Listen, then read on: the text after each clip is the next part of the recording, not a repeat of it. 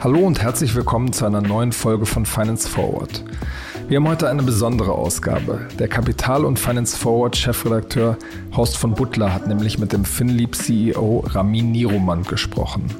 Ramin ist einer der wichtigsten Fintech-Manager des Landes. Der 32-Jährige hat den Inkubator FinLeap aufgebaut, der heute 1400 Mitarbeiter beschäftigt. Zu den bekannten Ausgründungen gehört die Solaris Bank, die Versicherungs-App Clark und das Fintech Penta, ein Banking-Startup für kleine und mittlere Unternehmen. Warum Ramin eigentlich ein Homeoffice-Gegner war und warum Philipp in Kurzarbeit geht, das hat er im Podcast Die Stunde Null erzählt, der heute auch auf Finance Forward erscheint.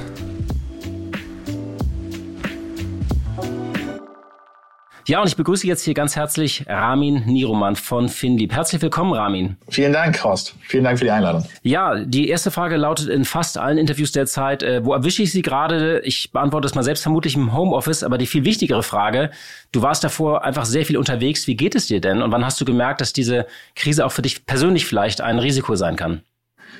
Ja, also mir geht's ähm, sehr gut. Man muss wahrscheinlich sagen mittlerweile, ähm, weil ich habe äh, ich bin ja gerne Pionier und habe es auch in dem Fall äh, früh mitgenommen. Ähm, zum Glück sehr, mit einem sehr positiven Verlauf. Ähm, das heißt, ich habe sehr früh am eigenen Leib äh, mitgemerkt, dass es doch ähm, ja ein schneller treffen kann, ähm, als es dann wirklich so man das immer so glauben mag. Ähm, gerade wenn man sich am Anfang die Zahlen anguckt, ähm, aber wenn man dann irgendwie einer von den ersten 150 in Berlin ist, ähm, dann ist das doch irgendwie äh, ja überraschend. Ähm, und äh, gemerkt hat man das natürlich so ein Stück weit, als dann die Einschläge näher kamen. Ähm, ich war auf dem Rückweg von einer Geschäftsreise und dann hat sich mein Cousin bei mir gemeldet, dass ähm, einer aus seiner Fußballmannschaft infiziert wurde. Und ähm, ja, dann, dann geht das manchmal, dann geht das manchmal sehr schnell. Ähm, und ähm, dann, dann war ich halt zwei Wochen in Quarantäne und ähm, das ist dann schon was Besonderes, wenn man vom Staat aufgefordert wird, ähm, ja, das Haus nicht zu verlassen. Ähm, aber das einzig Richtige und das war auch völlig in Ordnung so. Und zum Glück geht's mir mittlerweile wieder bestens. Das ist doch äh, sehr schön zu hören, dass es dir wieder gut geht. Du warst jemand, der unheimlich viel unterwegs war, einen ganz vollen Tag hatte.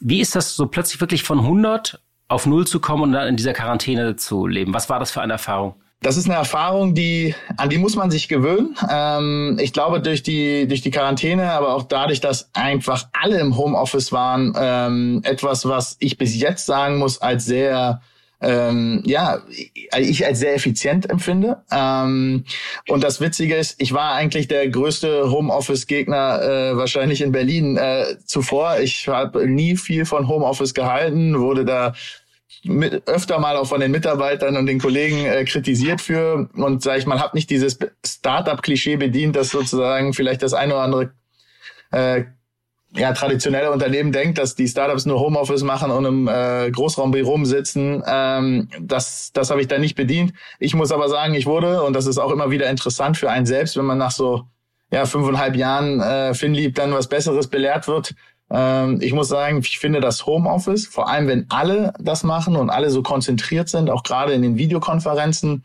bis jetzt als sehr gut im Sinne von sehr effizient. Ich glaube, man kann in der Tat weniger reisen. Aber natürlich fehlt äh, auch mir total der kulturelle Austausch und ähm, ähm, so und auch der persönliche Austausch. Ähm, ich hoffe, dass sich die Welt dahin entwickelt, dass man ja, ein Austausch hat, der sicherlich für die Geschäftsmeetings, diese Ein-Stunden-Meetings, diese anderthalb Stunden-Meetings, wofür man vielleicht früher in den Flieger gestiegen ist, ähm, dass die eher auf Video ähm, in Zukunft gemacht werden, aber dass, wenn man sich dann trifft, sich mehr Zeit füreinander nimmt und da insgesamt eine bessere Balance reinbekommt, das wäre so ein bisschen die Hoffnung. Das ist eine ganz interessante Beobachtung, die habe ich auch gemacht. Es gab ja diese vielen Termine, wo man irgendwie ein Treffen in München hatte, da muss man da hinfliegen, dann nochmal irgendwie eine Stunde nach München rein, dann trifft man sich eine Stunde und dann wieder zurück und das kostet einen ganzen Tag. Und da ist tatsächlich manchmal die Frage, ob man danach nicht einfach einen Videocall macht. Wie ist das denn mit deinen Mitarbeitern? Das sind jetzt ja nicht einfach nur so ein, so ein kleines Startup, sondern ich hatte das eingangs gesagt, das ist äh, ein Inkubator, ein richtiges Hub. Da arbeiten bis zu 1400 Menschen. Ähm, wo sind die jetzt alle? Sind die alle im Homeoffice oder sind die in Teilen im Büro? Und wie äh, haltet ihr da Kontakt untereinander? Ja, mittlerweile ähm, sind wirklich alle, alle im Homeoffice. Ähm, wie halten wir Kontakt miteinander? Ich glaube, wir haben regelmäßigere Check-ins, wie man das so heute so sagt, oder Check-outs, also oder Dailies auch oft genannt, also tägliche Meetings, in denen man sich kurz austauscht. Ähm, wir versuchen noch mehr zu kommunizieren als ohnehin schon. Alle möglichen gängigen Tools äh, sind dafür auch vorhanden. Ähm, es sind auch spezielle Gruppen eingerichtet. Dann gibt es sowas wie ein, ein virtuelles Bier oder ein virtuelles Pizzaessen, äh, virtuelles Kaffee trinken. Das wird alles versucht und getan. Ähm, ich glaube, der Austausch ist da ganz gut. Ich muss sagen, die Verlässlichkeit nicht nur von Mitarbeitern, sondern auch von externen und auch so ein Stück weit die Höflichkeit ist in Videotelefonie fast höher. Also ich habe erlebe es sehr selten, dass äh, Leute zu spät kommen zu Meetings. Also es, alle Meetings fangen sehr pünktlich an, hören sehr pünktlich auf. Äh, und das macht irgendwie den Umgang äh, ein bisschen, ein bisschen persönlicher. Also die obligatorischen fünf Minuten zu spät zum Meeting passieren virtuell weniger. Also ich muss sagen, bis jetzt sehr, sehr positiv. Und dann genau, alle kommen zu spät und spielen erstmal nur am, äh, am Handy rum und, und hören nicht zu. Wobei das weiß man ja teilweise auch nicht, wenn man dann so, äh, also wenn man etwas in die Runde sagt, so die Gesichter kann man natürlich leider nicht sehen, wie die dann reagieren, nicht? Nee, das, äh, das, das, das kann man nicht immer, äh, nicht in der Masse jedenfalls. Ähm, ich, ich, ich gelobe mir aber äh, den Gallery, Gallery View von Zoom. Ähm, da jede, man kennt ja mittlerweile, glaube ich, jede Video. Call-Einrichtung. Ähm, wir nutzen vor allem viel Zoom. Da gibt es den sogenannten Gallery View und dieser Gallery View zeigt dir möglichst viele Gesichter auf einmal, auch in sehr kleinen und das ist etwas sehr, da kommt man den Menschen ein bisschen näher, ähm, als wenn es jetzt nur eine große Kachel ist oder drei kleine. Das äh, werde ich auch mal ausprobieren. Jetzt kommen wir zu der App, die uns helfen soll für den Exit. Wie kam es dazu, dass so unterschiedliche Unternehmen wie Delivery Hero oder N26 und Finlieb gemeinsam eine App bauen? Äh, also wie kam diese Idee zustande und wie seid ihr da vorgegangen? Ja, genau. Also ich glaube, wichtig ist, wir haben ähm, gemeinsam mit der VFox-Gruppe ähm, einen sehr erfolgreichen Introtech von Julian Teike geführt und dem Unternehmen Wir, ähm, die schon länger an einer App für, ähm, für das Managen von Data Privacy ähm, rund um den rund um den Bürger, den globalen Bürger arbeiten, haben wir vor gut zehn Tagen eine Initiative ins Leben gerufen, die Initiative Gesund zusammen und haben ähm, dank des sehr ja, der sehr offenen Arme schnell Mitstreiter gefunden, wie eben Delivery Hero, Omio, Get Your Guide, ähm, aber auch Unternehmen wie BCG Digital Ventures, auch der deutsche äh, der Bundesverband deutscher Startups ist dabei und die Initiative ähm, hat zum Ziel, ähm, Ressourcen in, äh, in diesem digitalen Ökosystem, in dem wir uns befinden, zu bündeln, um Projekte im Kampf gegen Covid erfolgreich und schnell in die Entwicklung umzusetzen. Und eins dieser Projekte ähm, ist eben die App. Ähm, das heißt, diese Partner, die du gesagt hast, die unterstützen alle die Initiative, weil wir glauben, da gibt's ganz viele wichtige Sachen, äh, die durch Technologie beschleunigt werden können, durch Technologie umgesetzt werden können. Und deswegen hat, haben wir diese Initiative auch unter anderem mit diesen Unternehmen ins Leben gerufen. Ähm, und seitdem wir die Initiative äh, ins Leben gerufen haben, haben wir über 300 E-Mails erhalten von Unternehmen, die mitmachen wollen, die gefragt haben, wie geht das? Ähm, dazu haben wir einen Accelerator gegründet. Da kann ich gleich gerne noch mal mehr erzählen. Und eins der in Projekte, die wir eben da ganz insbesondere fördern und das erste Projekt, was die Initiative herausbringen will und wo wir uns echt Tag und Nacht mit beschäftigen, ist eben eine Corona Tracing App ähm, die es dabei helfen soll, ähm, dass wir alle wieder am, am Leben teilnehmen können. Ähm, aber natürlich, und das ist ganz wichtig, und das sieht man, glaube ich, auch gerade schon in Diskussionen, ähm, immer unter Berücksichtigung des Datenschutzes. Genau, also wie funktioniert so eine Corona-Tracing-App? Kannst du mir das mal so erklären, als ob ich deine Tante bin? also erstmal ist, glaube ich, wichtig zu sagen, ähm, das ist alles erstmal freiwillig und anonym. Und ähm, die App funktioniert so, dass du anhand der Daten, ähm, kann die App, anhand deiner Daten auf dem Smartphone, kann die App verfolgen, ähm, in welchen Regionen ähm, sich der Virus verbreitet hat und wer möglicherweise in einem Gebiet unterwegs war. Ähm, und das funktioniert so, du als Nutzer ähm, kannst dir, wenn du dir die App runterlädst, kannst du ihm sagen, bist du infiziert oder nicht.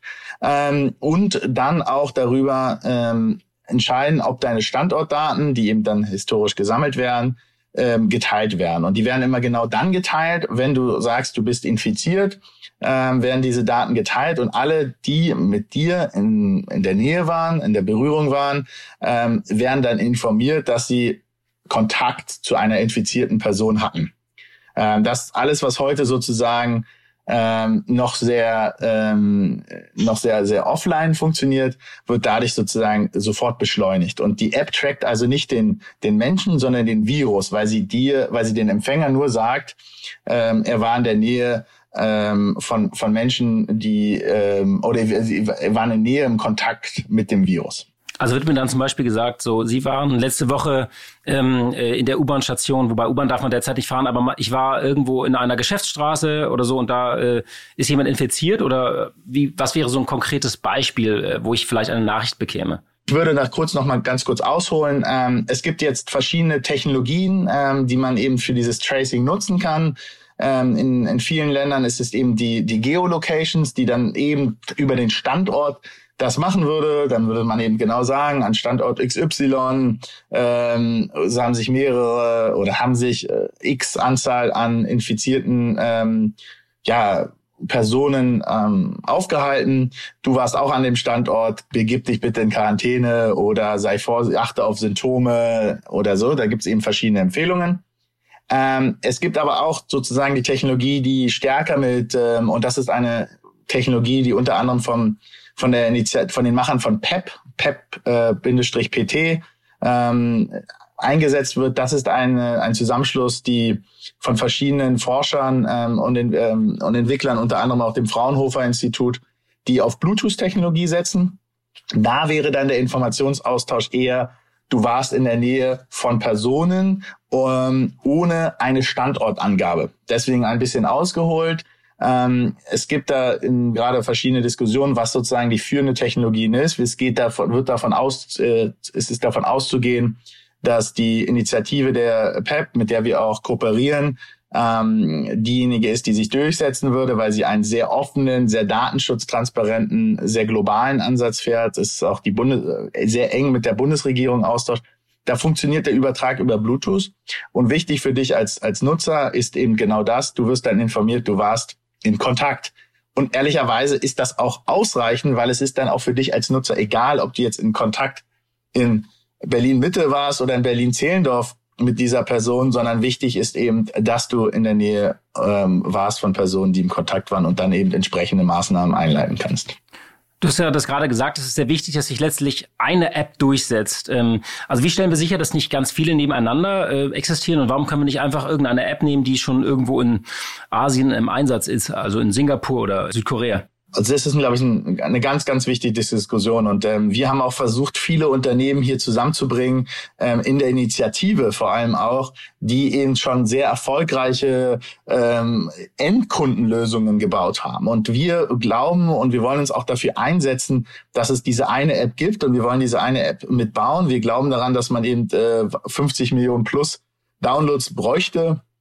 Und wir sollten uns alle in Deutschland dahinter klemmen, diese App zu promoten die Initiative von ähm, PEP, äh, PT, ist, wenn man so will, das, das technische Rückgrat, Neudeutsch Backend, ähm, dass die Daten eben von miteinander vernetzt, dass es auch europäisch einsetzt. Dann kann eine estische App da drauf gebaut werden, eine französische und etc. pp. Die Lösungen, die äh, bekannt sind aus Südkorea ähm, oder aus China, ähm, entsprechen, ähm, sobald unsere Experten eben nicht dem deutschen Datenschutz und auch nicht der, den gleichen der Philosophie, die wir brauchen. Deswegen bedarf es da einer neuen Lösung. Es sollte aber eine Lösung sein. Und ja, es ist leider gerade so, dass sehr viel Verwirrung entsteht, weil App ist nicht gleich App. Ähm, das sieht man an der Technologie. Das sieht man aber auch sozusagen in der Nutzerbarkeit. Wir können sicherlich einen gewissen Austausch auch über verschiedene Apps sicherstellen, durch die Nutzung des gleichen äh, technischen Backends. Aber wie man ja an den meinen langen Erklärungen auch schon mitkriegt, wir brauchen einen, ein, eine App, die von allen unterstützt wird und die von allen auch promotet wird, ähm, weil ich glaube, dass jeder Bürger verstehen muss und die Ängste da auch genommen werden muss. Und ähm, dann hilft es eben nicht, dass wir teilweise verschiedene Apps haben, die teilweise ein bisschen was anderes machen, sondern wichtig, ganz, ganz wichtig ist das Thema Tracing. Es gibt andere Ansätze, die auch wichtig sind und alles Initiativen, die wir wichtig, äh, die wir auch unterstützen. Aber das Thema Tracing lebt auch davon, wenn es möglich eine Lösung geben, die allen Bürgern vertrauen. Jetzt äh, läuft uns ja so ein bisschen die Zeit davon. Wann ist denn diese oder wann ist es realistisch, dass diese App auf dem Markt ist? Wir hoffen, dass wir möglichst bald ähm, einsatzbereit sind, ähm, gehen davon aus, dass wir noch im April einsatzbereit sind.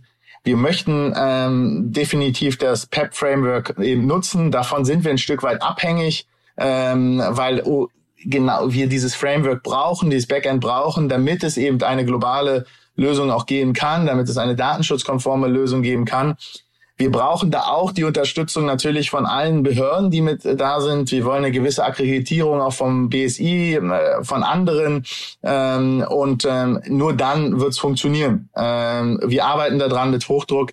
Wir sind aber leider auch abhängig von Dritten. Aber wir brauchen diese Abhängigkeit, weil nur dann wird es eine erfolgreiche Lösung. Und bringen diese ganzen anderen Unternehmen, bringen die ihre Reichweite ein? Also zum Beispiel die Delivery Hero, weil die einfach sehr viele Daten haben oder in 26? Oder bringt da so wie bei einem Superhelden-Team jeder seine besten Fähigkeiten ein? Ähm, das kommt drauf an. Also manche bieten Entwickler ähm, an, manche bieten Geld an, manche Reichweite. Ich denke, Reichweite werden alle versuchen ähm, mit einzubringen, ähm, weil es für eine gute Sache ist. Alle betroffen sind. Ähm, aber das, das ist dann individuell zu sehen und hängt natürlich auch immer ein bisschen zum Zeitpunkt und so weiter an. Aber die betroffenen Mitarbeiter, genau, also wir haben sehr smarte Leute, sind da permanent Austausch und ähm, es ist auch toll zu sehen, wenn so Entwickler von so echt, ja, das sind ja Firmen mit Milliardenbewertungen, die sich da hintergeklemmt haben. Das ist eigentlich fast so ein ja, ich hätte fast gesagt, die Koalition der deutschen Unicorns, da fehlen natürlich noch ein paar, aber da sind echt tolle Unternehmen dabei ähm, und wir sind da fast sogar das Kleinste ähm, und es ist toll zu sehen, dass äh, alle da sofort am Schlank ziehen und zeigt auch die Power äh, vom, vom deutschen Startup, deutschen Technologie. Ähm, Ökosystem, äh, wenn ich sehe, mit was für einer Geschwindigkeit äh, die Leute da geantwortet haben äh, und sich zusammengetan haben, äh, ja, ich glaube, dann bin ich sehr, sehr stolz auf, ähm, was wir in Deutschland mittlerweile an Technologieunternehmen da haben. Das ist ja auch eine große Frage, wenn ich jetzt mal den Fokus ein bisschen erweitern darf, dass die Corona-Krise auch die Digitalisierung vorantreibt. Wir hatten ja schon darüber gesprochen, das Thema Homeoffice, äh, Video-Apps, alle können jetzt äh, Skypen, äh, alle können Zoom benutzen. Äh, um mal ein bisschen so das Thema Richtung Bezahlung. Die Deutschen streben ja zögerlich ins Online-Banking, aber jetzt haben sehr viele, glaube ich, das Thema kontaktlos bezahlen ganz anders schätzen gelernt. Inwiefern kann das vielleicht auch der Fintech-Szene helfen? Also ich glaube, wie du es richtig gesagt hast, es hilft erstmal allen, die sich um Digitalisierung kümmern. Es wird sicherlich auch langfristig der Fintech-Szene helfen. Es ist ähm, wir haben gerade heute ein, ein Tool rausgebracht, ähm, mit dem wir Banken helfen können, eben den, den Kreditantrag für jetzt die Corona-Hilfen schneller zu bearbeiten, komplett in der Cloud, digital. Es ist eigentlich nicht mehr erklärbar, warum heute ein Kreditantrag papierhaft sein muss. Viele Daten sind digital vorhanden ähm, und man kann heute mit den, mit den Schnittstellen, die da sind, mittels Multibanking eben auf die verschiedenen Konten da zugreifen. Man kann schnelle Liquiditätsplaner rechnen und genauso ein Liquiditätsplaner Liquiditätsmanagement-Tool haben wir gerade gebaut, es ist live, äh, die erste Bank führt die Woche ein. Und das ist einfach, das sind einfach dann Lösungen, die äh, damit, äh, egal mit wem du sprichst, kleine Bank, große Bank, die haben dafür ein offenes Ohr, die wollen es einführen und ähm, kriegen natürlich mit dem Thema Corona, mit dem Thema, dass die Filialen geschlossen sind, ähm, auch mehr bewegt in ihren eigenen Häusern. Also ich glaube gerade den B2B-Fintechs, also die, die im Geschäftskundenbereich unterwegs sind. Die Banken ähm, helfen im, bei dem Weg der digitalen Transformation. Für das wird es sicherlich ein Weg.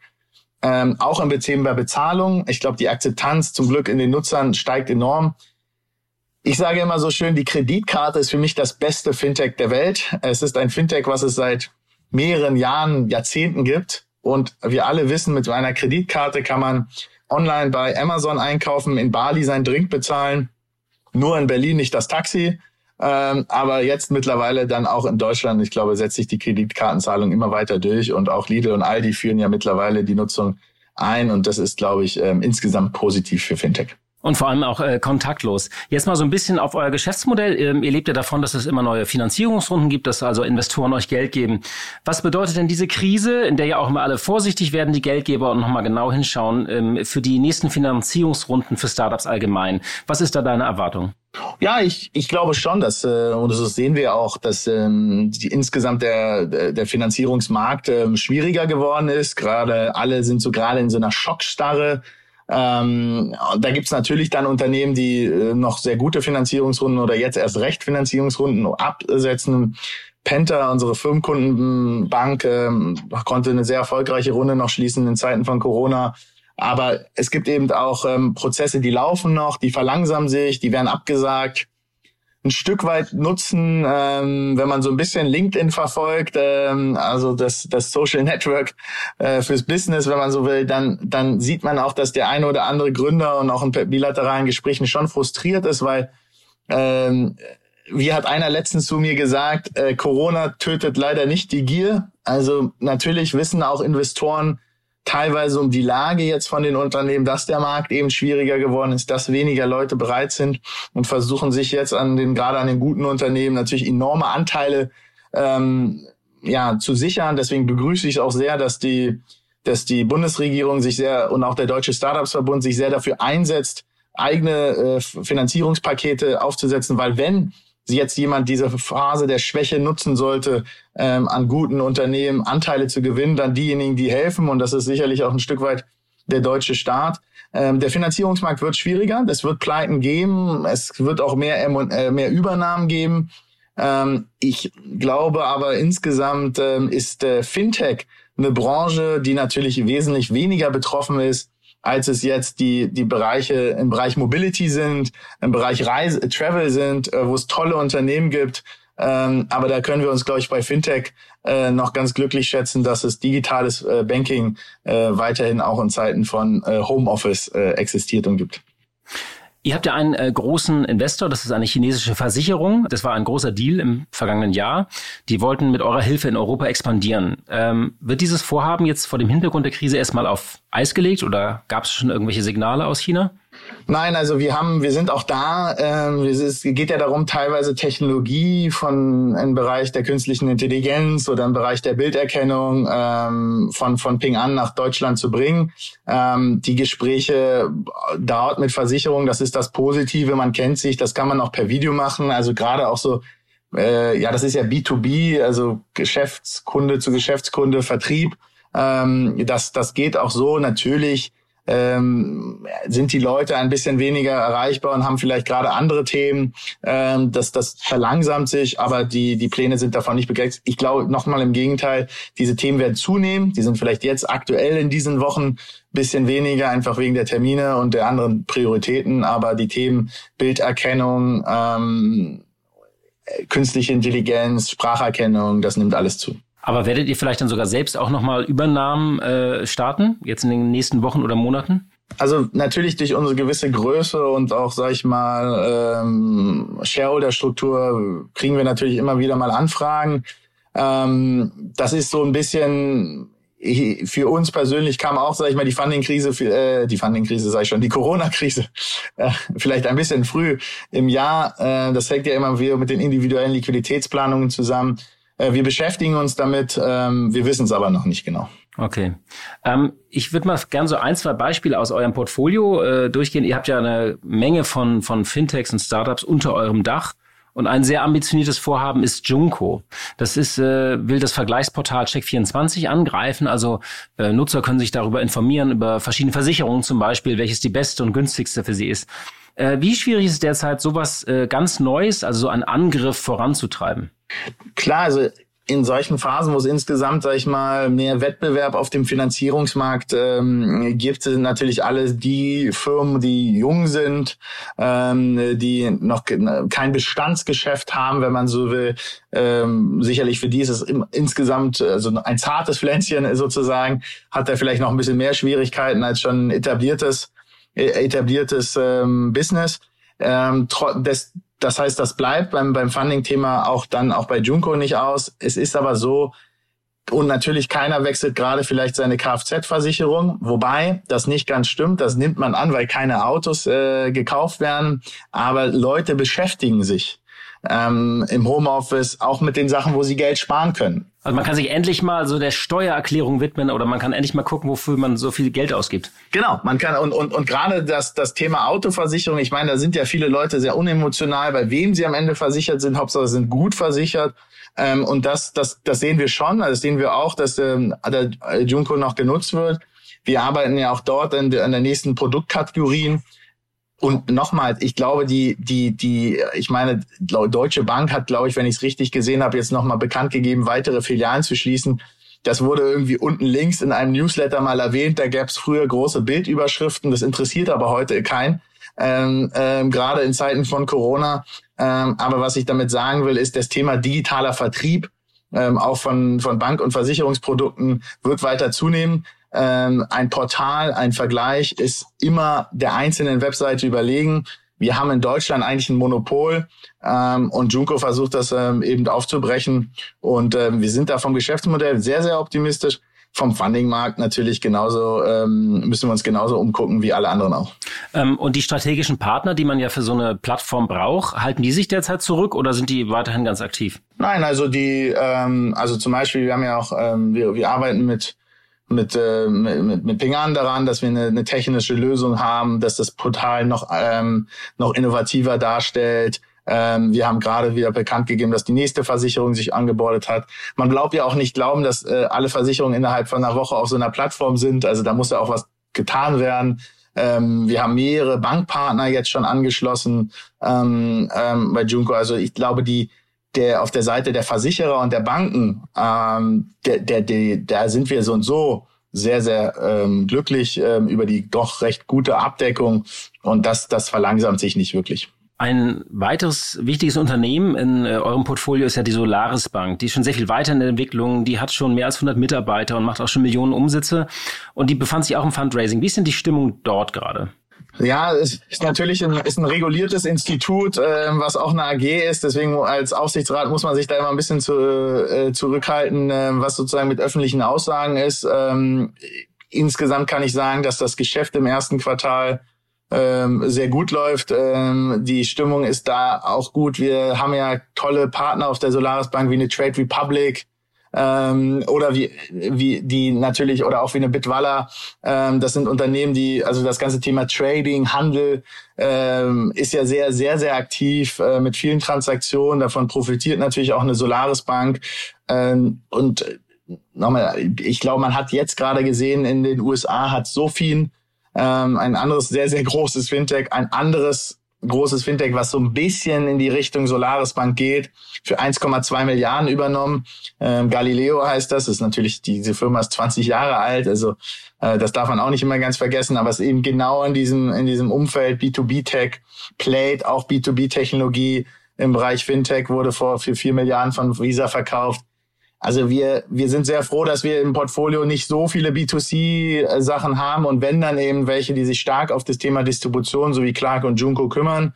Ähm, aber die Stimmung bei Solaris Bank ist wie bei allen natürlich ein bisschen angestrengt aus dem Homeoffice heraus, ähm, aber doch sehr optimistisch und positiv. Okay, wir hatten eben über die Übernahmen gesprochen. Erwartest du denn vielleicht auch ein Fintech-Sterben? Also, dass vielen einfach, äh, dass man merkt, dass die haben doch kein Geschäftsmodell, also dass es doch, doch einige auch hinwegfegen wird? Also nicht aus eurem Portfolio jetzt, sondern ganz allgemein gesprochen, mal mit Blick auf die, die deutsche Fintech-Szene. Ja, also ich erwarte schon, dass auch Fintechs sterben werden. Ich meine, am Ende sind Fintechs auch Startups und ähm, ist, also das Sterben von Unternehmen und das ist äh, das ist das ist, das ist Teil Teil des Ganzen. Jetzt hast du bei Fintech eben die Spezialität, dass es eben um Geld geht und ähm, deswegen sehen wir auch immer und es ist schon seit mehreren Jahren jetzt mittlerweile eigentlich schon seit fast zwei Jahren sich ein ja, ein Trend zur Konsolidierung, die großen gewinnen. Ähm, wir haben bei FinLeap Connect, ähm, ich glaube, am Ende waren das drei Fintechs zusammengeführt. Aber, aber für jeden Kunden ist das wesentlich angenehmer, mit einem Fintech zu arbeiten, das eben 160 Mitarbeiter hat, das äh, Enterprise-Charakter hat, ähm, weil Innovationsgeschwindigkeit gut, aber gerade in Phasen wie jetzt, äh, aber auch darüber hinaus brauchen alle, die Kunden sind, eine größere Verlässlichkeit. Es werden aber Fintech sterben, es werden Geschäftsmodelle sterben, die, die, die dabei sind, die man vielleicht für gut gehalten hat, für innovativ gehalten hat, die, die ein Problem mit der Shareholder-Struktur haben. Das darf man auch immer nicht ganz vergessen. Es ist nicht immer nur das Geschäftsmodell. Es ist gerade in Zeiten wie jetzt auch, ja, eine Gesellschafterstruktur, die vielleicht das, die, die Reaktion fertig macht. Aber es werden auch ähm, Fintech sterben, die eben kein Geschäftsmodell haben. Man denkt ja immer, dass Fintechs einfach nur sozusagen Angreifer auf Banken sind, aber ihr seid eben auch ganz oft Partner von Banken. Und bei der letzten Krise standen die Banken ja am Anfang der Krise. Also sie haben sie praktisch ausgelöst bei der Finanzkrise. Jetzt ist es so, dass man überlegt, ob die Banken so in einer zweiten oder dritten Welle dieser Krise, wenn zum Beispiel viele Kredite faul werden oder so, äh, auch in eine Schieflage geraten könnten. Was hörst du da so ein bisschen aus der Bankenbranche, also von, von anderen äh, Finanzinstituten? Ähm, Kannst du das aus deinen Gesprächen einfach so beschreiben, ob du glaubst, dass diese, dieser zweite Infektionswelle äh, in der Finanzwirtschaft, ob das weitergehen könnte? Ich glaube schon, dass es eine, dass die Gefahr für eine zweite Infektionswelle da ist. Ich glaube, das ist ähm, unter anderem deswegen zu sehen. Ähm, die KfW hat jetzt ja auch nochmal das Programm erhöht, äh, dass äh, Mittelstandsunternehmen ähm, eben Kredite bekommen können mit 100 Prozent Deckung der KfW weil man, glaube ich, auch gesehen hat, dass die ersten Kredite, die ausgegeben wurden, ähm, mit vielleicht einer 20, 80 Prozent Deckung oder 90 Prozent Deckung seitens der KfW äh, vielleicht nicht ausgereicht haben. Ähm, man hat ja auch den Finanzminister gehört, der dann ähm, war es der Finanzminister? Nee, ich glaube, es war so, war es Laschet. Einer hat gesagt, äh, man soll mal fünf gerade sein lassen. Ähm, ich, ich glaube, die Banken sind nicht am Anfang der Krise in diesem Fall gewesen. Ich hoffe nicht, dass sie in der Mitte da sind. Das Risiko ist ein Stück weit da. Ich glaube aber auch, dass die Banken sich der Rolle bewusst sind, ähm, dass, ähm, dass es dann eben ähm, ja nicht zum weiteren Ausfall kommen kann.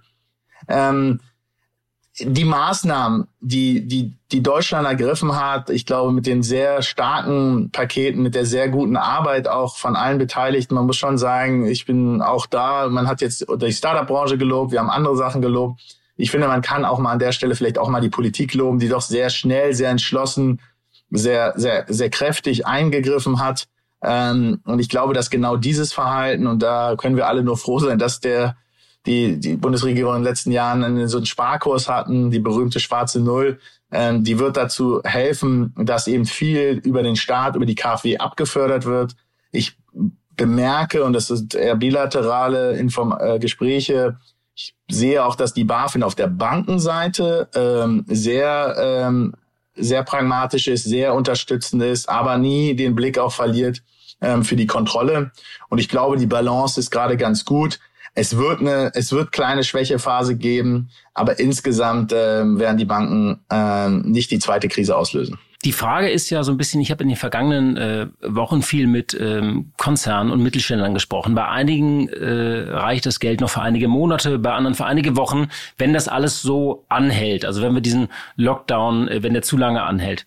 Wie ist das, wie seid ihr eigentlich finanziell aufgestellt bei Finlieb? Wir haben natürlich auch ein Stück weit ähm, unsere Pläne angepasst. Das glaube ich wahrscheinlich haben 95 Prozent aller Firmen äh, in Deutschland äh, gemacht. Ähm, wir sind gut finanziert für dieses Jahr. Ähm, vieles unseres äh, und auch noch weit ins nächste. Ähm, bei uns hängt die, die Liquidität ganz stark davon ab, wie viel wir in Portfoliofirmen investieren.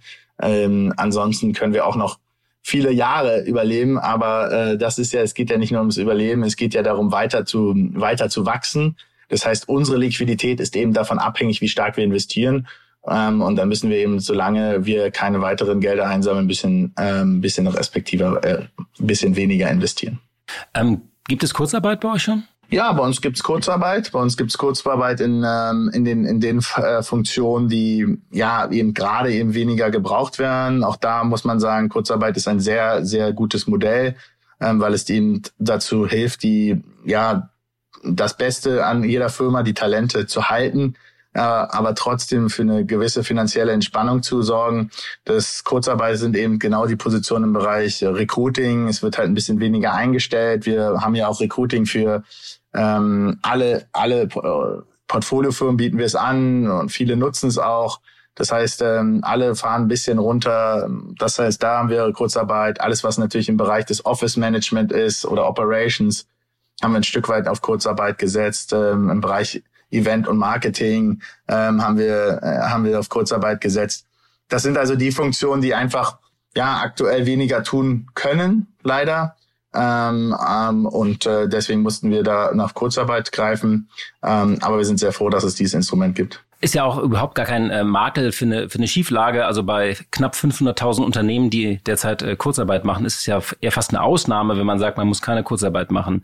Ja, ähm, vielleicht zum Schluss nochmal. Ähm, ihr habt eine Initiative, ihr wollt eine App auf den Markt bringen. Du hast die Bundesregierung gelobt. Wenn du noch so eine Botschaft hättest, jetzt so für die kommenden Wochen, was wird denn jetzt wichtig gerade für dieses Land, damit auch so unsere Innovationskultur äh, erhalten bleibt? Also das wenn wir, wenn wir merken, was jetzt alles möglich ist in, in Deutschland, wenn man sich fokussiert, wenn man mal bereit ist, Entscheidungen zu treffen, weil man einfach Entscheidungen treffen muss.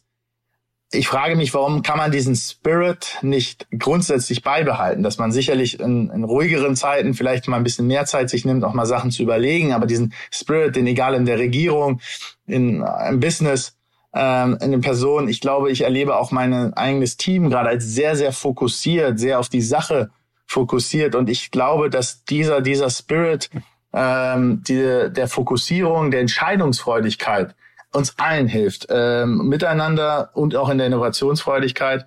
Und ich glaube, ein guter Anfang wäre davon, wenn wir auch mit dem gleichen Fokus jetzt an, an der App für Deutschland bauen, damit wir alle äh, wieder raus können ähm, und ähm, trotzdem sicher sind, dass unsere Daten in unseren Händen liegen.